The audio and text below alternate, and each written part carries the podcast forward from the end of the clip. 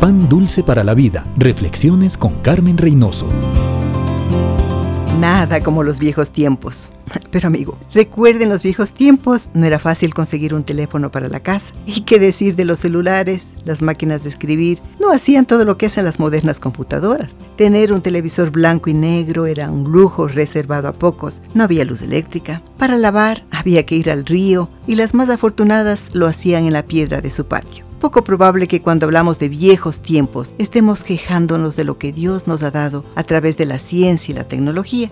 Creo que nadie querría volver al tiempo cuando nos alumbrábamos con velas y cocinábamos con leña y preparábamos nuestras tareas en máquinas de escribir. Parte del éxito del apóstol Pablo fue su contentamiento. Sé vivir humildemente y sé tener abundancia. Todo lo puedo en Cristo que me fortalece. Pablo tenía metas, se esforzaba, quería cumplirlas, pero no gastaba energías quejándose hasta llegar a ellas. Su agradecimiento le motivaba a poner todo su esfuerzo en las metas que aún no alcanzaba. La Biblia nos motiva a no estancarnos, a crecer más y más en el conocimiento de Dios. Al conocerle, descubrimos su plan para nuestra vida y si nos alineamos con Él, alcanzaremos el verdadero éxito. Pan dulce para la vida. Reflexiones con Carmen Reynoso.